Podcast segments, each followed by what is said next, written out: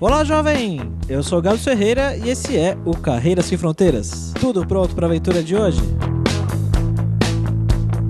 Nesse episódio a gente conversa com o William, um cara de São Paulo que fazia o curso de tecnologia lá na Unicamp, em Campinas, e que no último ano lá da faculdade ele tava lá, tava tudo bem, ele tava pensando como seria a vida profissional dele e falaram para ele sobre um processo para fazer mestrado no Japão e logo em seguida ir trabalhar direto em uma empresa. Essa empresa, inclusive, bancaria o mestrado e tudo mais. O William passou pelo processo, foi aprovado e foi então viver lá no Japão. Ele tem várias coisas legais para contar pra gente relacionadas ao trabalho, né? Como é trabalhar com os japoneses, como é trabalhar com o desenvolvimento de software no Japão e diferenças culturais do brasileiro pro japonês no trabalho.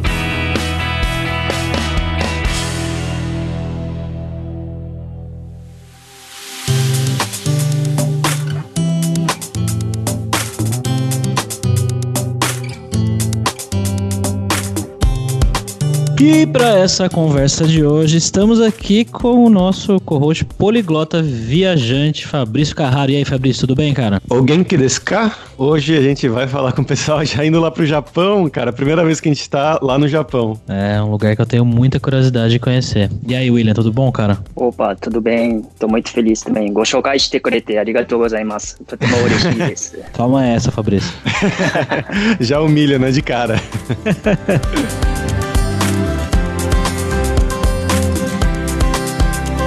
galera, como sempre aqui rapidinho só o nosso jabazinho da semana, que é para lembrar vocês que o podcast Carreira Sem Fronteiras é oferecido pela Lura Língua, cursos online de idiomas, que eu, Fabrício Carraro, ajudei a desenvolver com os métodos que eu utilizo para aprender idiomas como grego, turco, polonês, russo, alemão, italiano e assim por diante. Então vai lá em aluralingua.com.br e começa a estudar com a gente hoje mesmo.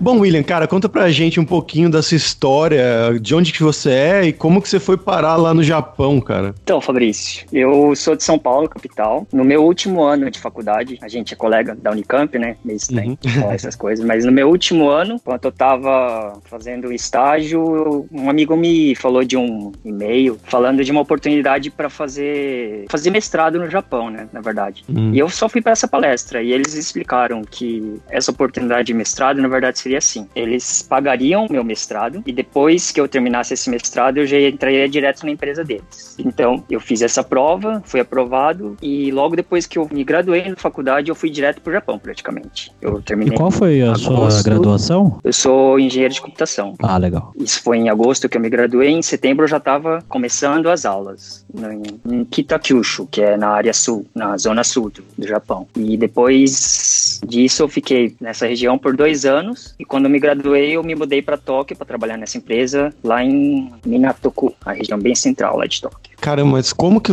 Tipo, é, é uma coisa que eu nunca nem tinha ouvido falar, né? Você fazer um processo para você ir fazer um mestrado e aí já entrar diretamente na empresa. É um negócio comum lá no Japão, isso? Então, não muito. É algo que aconteceu. No Brasil aconteceu só comigo. Eles estavam querendo contratar, pegar mais pessoas, mas não deu certo. E essa empresa, eles também têm filiais escritórios, na verdade, nas Filipinas e na China. E por causa dessas ligações, eles também pegam alguns estudantes de lá das Filipinas, da China, e por isso eu tenho alguns colegas de lá também. Mas é uma coisa muito específica dessa empresa mesmo. Não, hum. acontece muito lá, não. E você teve que passar por algum processo? Como que você conseguiu? Eu tive um processo, uma prova bem simples. Não me lembro de ter sido algo tão complexo assim. E eu fui o único aprovado. Mas isso eu fiz no Brasil. Era prova de computação mesmo ou como? De computação programação, prova de inglês também, e um pouco de teoria matemática também, já que o mestrado foi relacionado a matemática e programação, né? Uhum. E computação, perdão. Eu ia perguntar se você já trabalhava com tecnologia aqui no Brasil, já trabalhava com desenvolvimento? Já trabalhava, eu era desenvolvedor Android. Você já estava trabalhando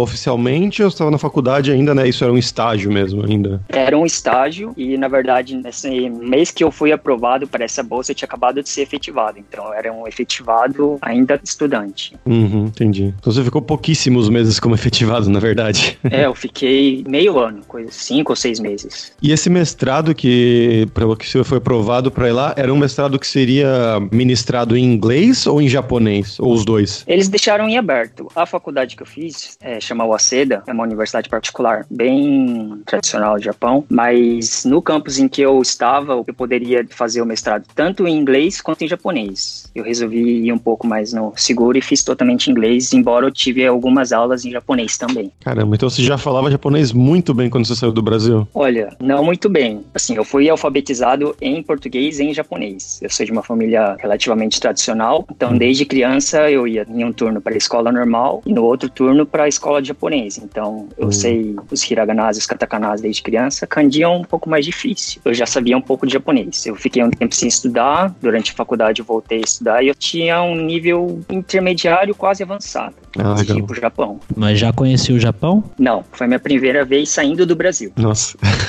Nunca tinha saído do Brasil, nem para passeio, nem para nada, e eu fui para ficar lá direto por cinco anos. Quantos anos você tinha, cara? Tava para fazer 27. Então você tava no final da faculdade, você terminou a faculdade e foi para lá. Isso. E como é que foi chegando lá no Japão? Como é que foi a adaptação? Conhecer os japoneses? Fazer amizade? Então, foi bem tranquilo, porque como essa empresa foi responsável por mim, e eles que cuidaram de quase tudo uhum. do meu processo, né? Então, visto, você recebe um documento para você aplicar no consulado e você já recebe um visto praticamente na hora, porque você já tem o que fazer e onde ficar. Para preencher toda a documentação também. Eles me mandavam uma cópia e falavam: Ó, oh, você preenche desse, desse, desse jeito, e depois você manda pra gente por FedEx, UPS, essas coisas, né? Então, eu tive um suporte fantástico deles em todos os processos. E morando no Japão, cara, te dizer que foi até fácil de me aclimatar por lá, porque é um, como eu comecei morando mais pro interior, eu não tinha muitas coisas muito diferentes para vivenciar, então foi relativamente ok. A aclimatação aconteceu pouco a pouco, ela não foi imediata, por exemplo. Eu não fui diretamente para Tóquio, aquela maluquice. Uhum. Pra Kitakyushu, fiquei lá no interior, onde os ônibus e os trens demoram uma hora para passar. Comprei uma bicicletinha lá, ia pro mercado de bicicleta, ia pra faculdade de bicicleta. Uma coisa que me ajudou bastante é uma coisa que eu descobri isso quando eu cheguei lá, e que a minha avó me avisou isso. Você tá indo para uma cidade e a cidade vizinha tem a prima da sua mãe que mora lá. Ela é japonesa mesmo e ela já entrou em contato comigo e por causa disso eu tive com quem conversar sempre, né?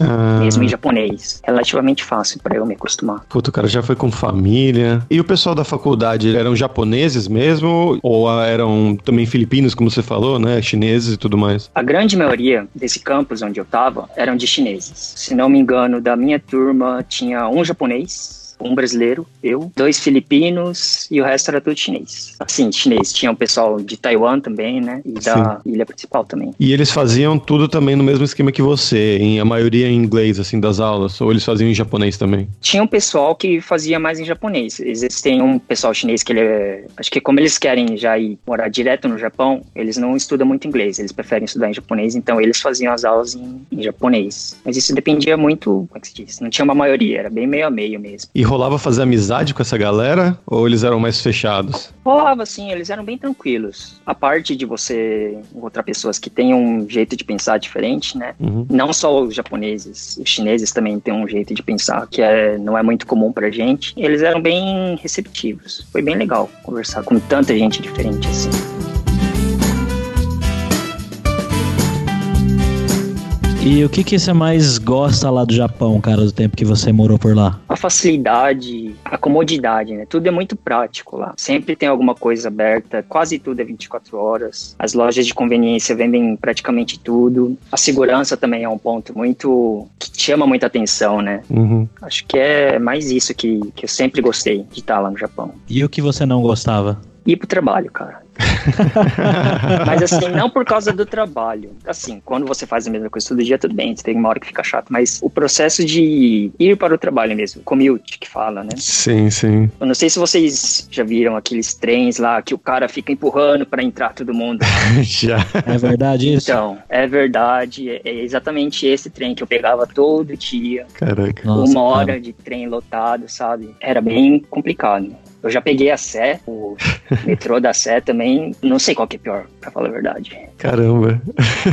Mas isso em Tóquio já, você disse, não na cidadezinha. Isso em Tóquio, quando eu tava trabalhando. Aham. É, quando eu tava na cidadezinha, eu não gostava do intervalo dos trens, né? Eles demoravam muito pra passar. Uhum. O ônibus também, porque não, não tem estação de trem em todo quanto é lugar. Então, pra você ir pra estação de trem mais próxima, você tem que pegar um ônibus, mas esse ônibus demorava 40, 50 minutos. Então, você tinha que ficar esperando. Apesar de que eles eram bem pontuais. Você chegava lá no ônibus, no ponto de ônibus, estava escrito lá, linha tal, 1751. 1751 ele para na sua frente pra você subir. Uhum. É uma coisa impressionante, assim. E quanto tempo que durou esse mestrado? Foram dois anos. Dois anos inteiros. E você. É você não, eu não sei se você tem alguma comparação dessa com o Brasil, mas você acha que seria diferente de fazer um mestrado em uma universidade brasileira? Não, não não consigo comparar. Talvez até seja, porque assim, como colega de faculdade, você já sabe todas as matérias que a gente teve, né? Eu Sim. achei que tudo que a gente viu na faculdade, boa parte do que a gente viu, eu vi de novo lá. Tá. Porque o mestrado foi assim, eu só fiz seis meses de aula, primeiro semestre, e nos outros três semestres eu fiquei só na minha pesquisa. Eu Entendi. tive essa opção. Eles te dão a opção de você fazer um ano e meio de aula para você ficar mais livre e estudar melhor para todas as aulas e fazer um, a sua tese lá em seis meses, se você quiser fazer uma tese simples. Ou você pode condensar tudo em seis meses e ter mais tempo para fazer o- toda a sua pesquisa, né?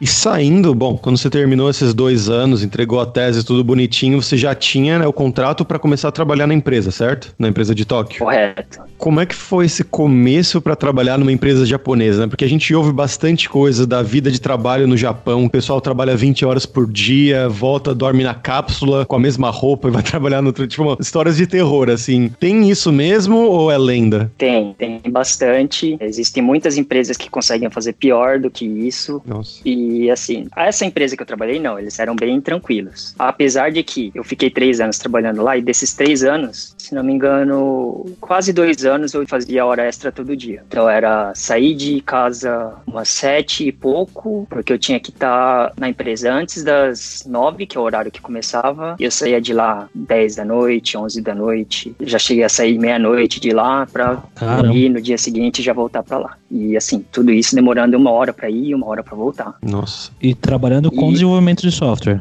Trabalhando com desenvolvimento de software. Olha só, então você, desenvolvedor, desenvolvedora de software que tá ouvindo a gente, acha que a vida aqui em São Paulo é difícil. Parece que no Japão é um pouquinho mais. Questão de direito trabalhista, pagar hora extra, esse tipo de coisa. Como que é por lá? Olha, a lei de lá é muito rigorosa, mas são poucas as pessoas que se levantam contra. São poucas as pessoas não. Eu acho que o japonês ele é muito induzido a não se levantar contra isso, sabe? Uhum. Eu não sei como é que funcionou direito a cultura pra ficar nisso, mas eles ficam meio que. Todas as coisas que eles falam é meio que induzindo a falar pra você: olha, você não tá se esforçando o suficiente, tá todo mundo trabalhando bastante aqui ao seu redor, você também tem que ficar trabalhando, porque senão você não é merecedor de trabalhando, sabe? É alguma coisa meio Meritocracia.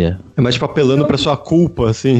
apelando pra sua culpa, é mais isso, não é questão de meritocracia. Entendi. Eles ficam meio que mexendo com você, assim. Eu, ouvi- eu ouvi relatos, isso não é na minha empresa nem na minha área, mas, por exemplo, existe uma palavra em japonês chama karoshi. Não sei se vocês já ouviram falar. Já, já. Já sabe o que que é? Era Não, ocupado, alguma não. coisa assim, não era? Não, karoshi. Ah, Karoshi. Ah, então eu tô confundindo. É, não, sei. Então, karoshi significa morte por excesso de trabalho. Ah, Então, assim, eles colocam a pessoa pra trabalhar e ele fica lá cinco, seis dias trabalhando direto. Aí a pessoa dorme muito pouco, ele perde as, a sanidade, assim, e chega uma hora que ela fala, ah, eu só vou conseguir me livrar disso se eu morrer. E ela se mata, entendeu? É uma coisa que não é muito divulgado, porque é aquele negócio, se você fica falando muito, muita gente vai começar a fazer igual, né? Uhum. Mas é uma coisa que existe e eles não estão sabendo direito como lidar com isso ultimamente. Eles estão melhorando, sempre melhorando, mas eu acho que é uma coisa que ainda existe, não bastante, mas ainda existe por lá. Faça as pessoas trabalharem menos, talvez funcione, né?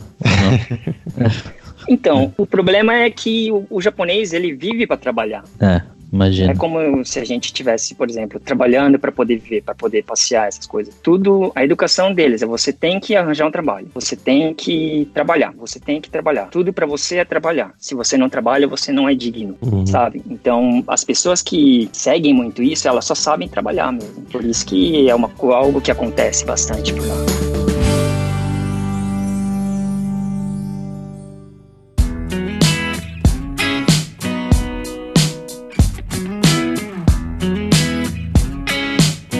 Como que era a questão de você sendo um, um, japonês brasileiro trabalhando no meio deles? Tinha algum tipo de preconceito por você ser brasileiro? Eu já ouvi falar uma outra história, mas é aquela coisa. Alguém fala de alguém, eu não sei se é realmente verdade. Olha, comigo isso nunca aconteceu. Talvez se você for para algumas cidades mais do interior, onde tenha mais brasileiros, isso seja mais comum mesmo. Mas isso nunca aconteceu comigo, pelo menos. Mesmo porque isso vai muito da pessoa, né? Como eu, depois de ter estudado bastante japonês, eu começar a conversar só em japonês com eles, eles ficam um pouco mais tranquilos. Mas se uma pessoa vai para lá e nem aprende o japonês, assim, o cara não quer aprender, eles ficam meio assim, pô, então esse cara, não sei, não, não vale muito a pena conversar com ele. Mas isso não é só com, com brasileiro, não. É com qualquer estrangeiro. Eu só ia comentar que eu conheço alguns, é, alguns parentes da minha esposa que são descendentes japoneses e eles vivem lá já há muitos anos, tipo, coisa de 10, 15 anos, eles não aprenderam a falar japonês até hoje. Acho que eu já até comentei isso aqui no podcast. Eu conheço casos parecidos também com isso. Mas puxando a linha aqui que o William estava falando sobre o trabalho e tudo mais, é que eles vivem para trabalhar, eu queria perguntar duas coisas. Uma é, como que você acha que é a questão de, é, por exemplo, no Brasil,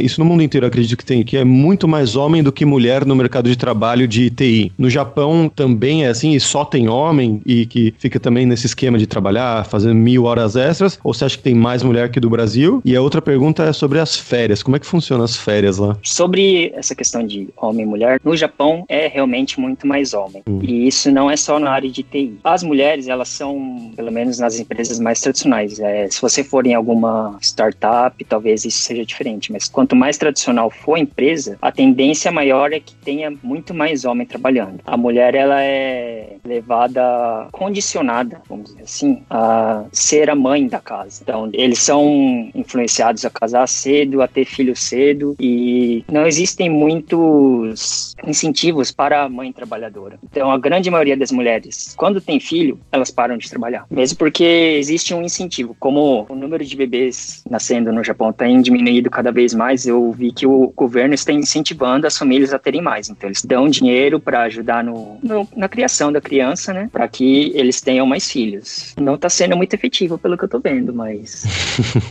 é alguma coisa que eles estão tentando ultimamente. Qual que era a sua outra pergunta? É sobre as férias, como é que funcionava? Ah, logo que você entra, você recebe 10 ou 12 dias de férias que você vai usar para folga, uhum. ou quando você tiver que ir pro hospital para fazer alguma coisa, ou quando você tiver que tirar alguma documentação. São dias de folga pagos e também existem as férias de verão e as férias de inverno. As férias de inverno ocorrem no ano novo, lá pro dia 29 de dezembro e vão até o dia 4 ou 5. Varia um pouco dependendo da empresa. E as férias de verão depende muito da empresa também, mas é entre 2 a 5 dias que você tira entre julho e agosto. Você só pode tirar nesse intervalo. Se você não usar, você perde. E tem também todos os feriados, né? Feriado, por exemplo, dependendo do feriado, se não for um aniversário de imperador ou a fundação do Japão, se não me engano é esse o nome do feriado, esses feriados específicos, se caírem no sábado e domingo, não transfere. Mas todos os outros, eles transferem ou para segunda ou para sábado. Então você emenda. Pro sábado? Você trabalha no sábado também? Não, se cair no sábado. Ah, perdão, falei sábado, mas é, é. sexta. É. Ah, pra se sexta. Se cair no né? sábado, vai pra sexta. E eu lembro que você que me contou quando eu tava lá no Japão que você chegou a ter uma namorada japonesa uma época, certo? Sim, sim. É, Foi no cur... fim da faculdade e no começo do, do, da época de trabalho. Eu tenho uma curiosidade de saber como que é essa diferença cultural, assim, de você um japonês, mas brasileiro, né, com toda a cultura brasileira, com uma japonesa japonesa. Se você acha que é muito diferente a mentalidade ou se é bem parecida? Vai muito de pessoa para pessoa, mas é, eu acredito que tem muita coisa diferente mesmo. Como eu comentei ah, agora há pouquinho, esse negócio de a mulher ser, ser condicionada a ter que casar, ela sentia muita pressão em casar. Então, muitas das coisas que a gente conversava, uma hora ou outra acabava desbandando para casamento, sabe? Uhum. Tá assim, muito na cabeça de todas elas, da grande maioria, pelo menos. Todas as outras amigas que eu tive por lá, japonesas, também falavam muito de casamento, de querer casar na igreja com um vestido branco, assim, uma coisa bem ocidental. Uhum. Algumas Engraçado, outras- né? Porque eles não são católicos lá. não são, mas essa minha namorada, ela falou um negócio que eu achei muito engraçado. Ela falou que todo japonês nasce shintoísta, vive ateu, casa católico e morre como budista. Porque eles se aproveitam das melhores partes de tudo isso, assim, sabe? Ah, o negócio de shintoísmo é de você ter a boa sorte pro bebê, pra ele crescer bem. Eles vivem como ateus porque ah, o catolicismo não é algo muito difundido no Japão. Casamento católico é porque é aquela coisa pomposa, o vestido bonito. Bonito, né? É, todas aquelas flores na igreja. E a morte budista é porque o budismo trata a morte de uma coisa mais natural, assim, sabe? É mais pacífico pra pessoa. Agora Bem eu tô na dúvida se é shintoísmo ou se é budismo, se eu inverti a ordem. A carreira sem fronteiras é poético agora. Американская фирма Transceptor Technology приступила к производству компьютеров «Персональный спутник». Vamos lá agora para o nosso momento viajante poliglota aí com o Fabrício Carraro. E aí, Fabrício, o que, que você mais gostou lá do Japão, cara? Pô, eu achei fantástico, cara. Eu tinha um sonho, né, de criança, igual a maioria da- das crianças, principalmente o pessoal que assistia anime, né, no, no Brasil, que cresceu com Cavaleiros do Zodíaco, Dragon Eu ia Ball falar Z e isso, tudo cara. mais. Você roubou minha fala. É, não, a gente cresceu com isso tudo, então eu sempre tive esse sonho de ir pra lá e conhecer todos esses lugares. E também da língua, eu sempre me interessei muito pela língua japonesa. Eu lembro que uma época, quando eu jogava Win Eleven, você chegou a jogar Win Eleven, Gabs? Joguei Winning Eleven. Eles tinham um jogo, se não me engano, era o 2000, que era o nome dos jogadores todos era em japonês. Ele não tinha em inglês a versão americana, assim, por assim dizer. E aí pegava pro PlayStation e aí eu achei na banquinha de jornal uma revista de japonês e comprei a revista de japonês pra ver, né, aprender os alfabetos lá, que eles têm três alfabetos, como o William comentou lá no começo do episódio. E esse é um alfabeto que é usado só pra nomes estrangeiros, que é o katakana. E eu fui lá na revista e nome a nome traduzindo pra botar lá o nome verdadeiro do jogador. Então, Roberto Carlos, aí pra escrever Roberto Carlos e assim por diante, Ronaldo. E é assim que começou todo o contato com o japonês. Ó, que legal, cara. É, eu, assim como você, cresci com os animes japoneses, é, Cavaleiro Zodíaco, Dragon Ball, depois Pokémon. E, cara, eu, eu tenho muita vontade de conhecer o Japão. Minha culinária favorita é a culinária japonesa. Eu troco qualquer tipo de comida pela comida japonesa. E realmente espero ir pra lá logo. Inclusive, a questão da comida, é, a comida que a gente come japonesa aqui é muito diferente da de lá, William? É bem diferente, cara. É bem diferente. Você. A Não gente tem temática com maionese lá, né? com Se você abacate. procurar, tem. Se você procurar, tem. Aliás, abacate é uma coisa que estão começando a comer bastante por lá. Comi muito É. sushi com salmão e abacate maionese. Olha só.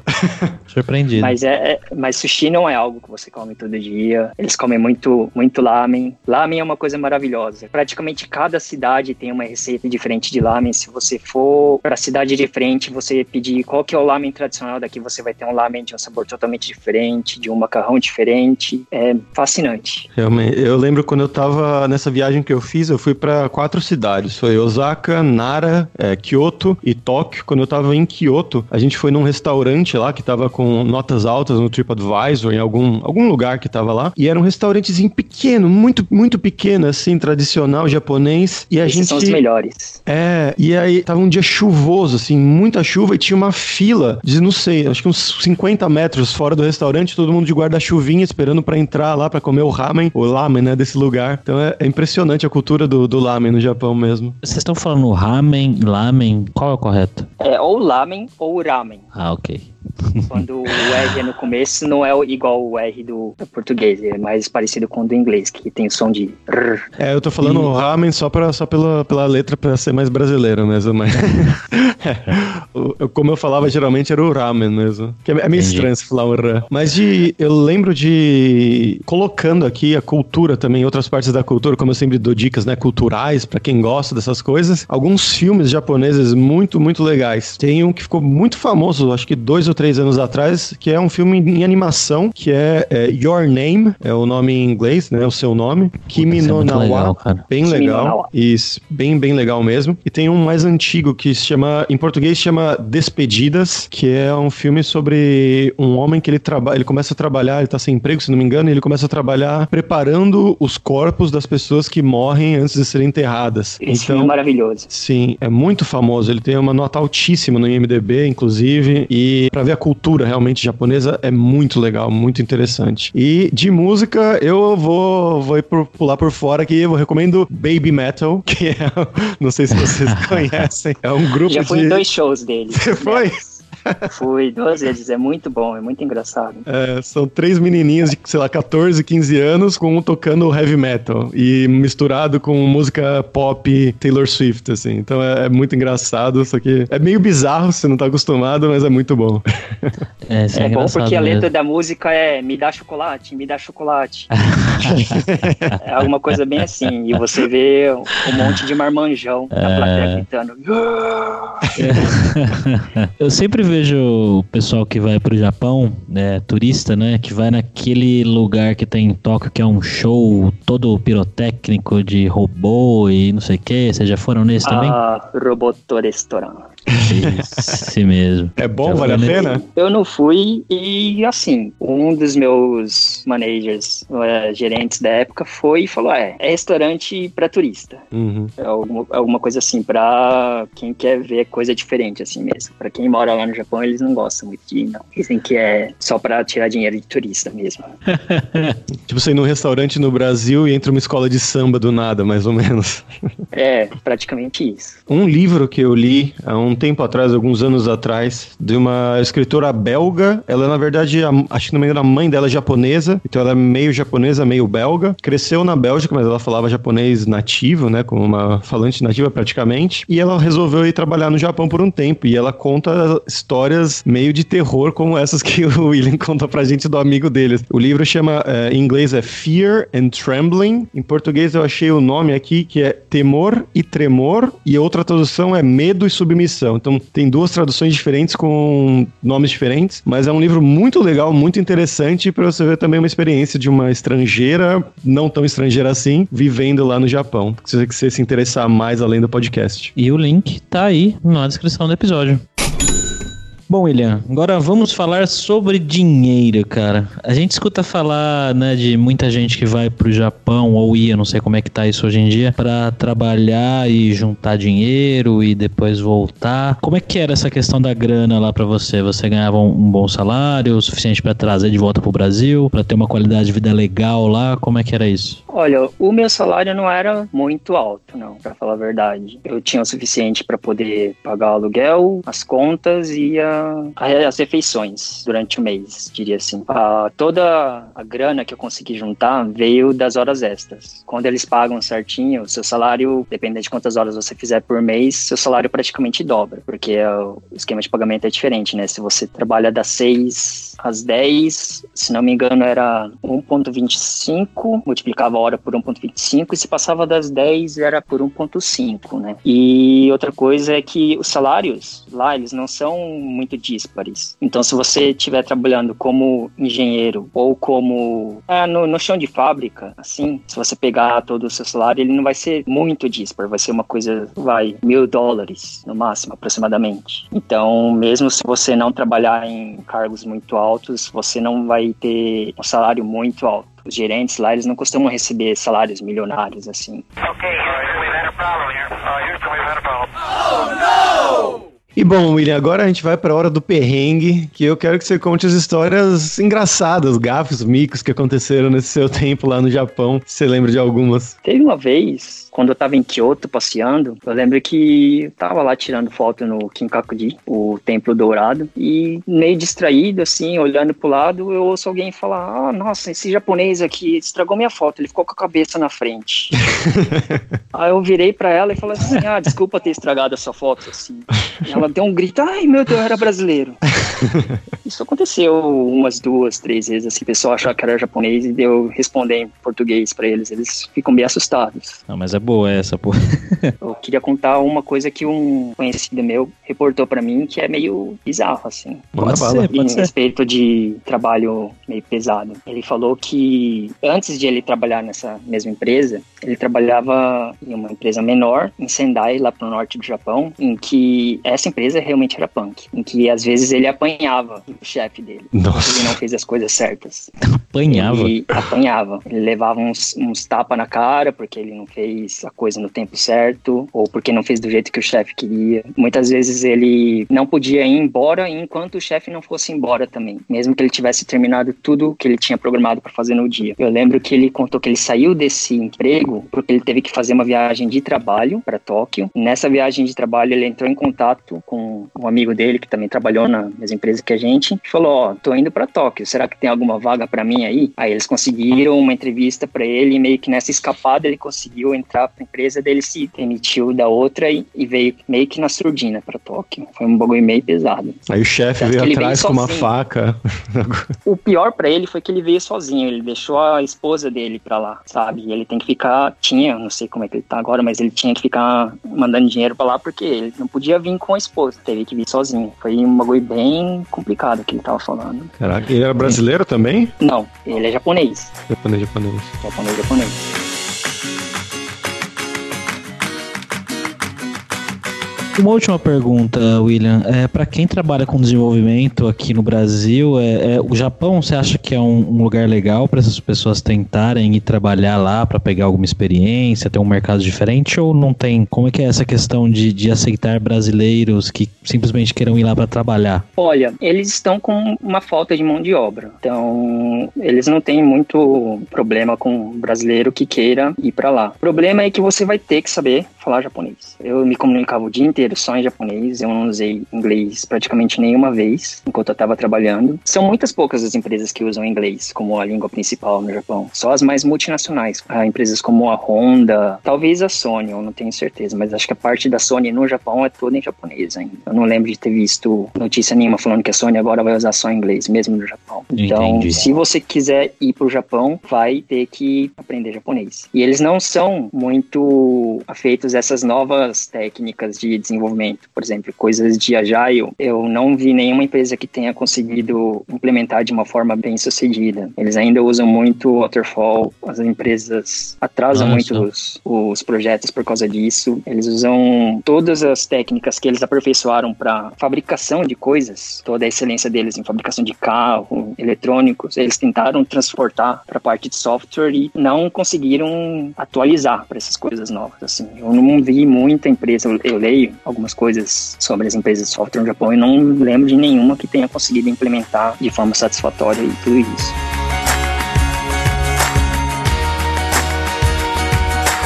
Bom, William, muito obrigado, cara, por expor um pouco aí do seu tempo para contar pra gente. Tava muito curioso para saber como é que era o trabalho com desenvolvimento no Japão. Acho que o pessoal aí que tá ouvindo a gente também. Tá, Eu que agradeço vocês me chamarem.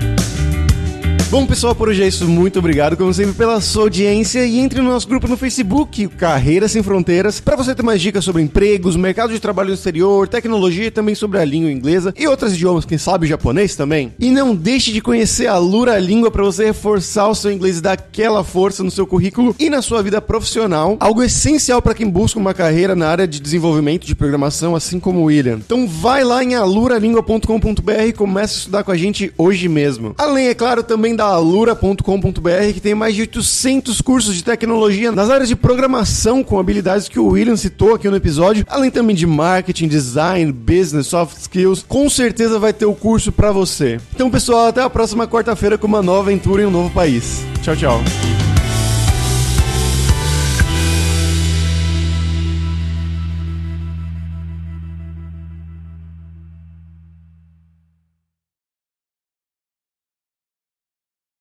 Este podcast foi editado por Radiofobia, podcast e multimídia.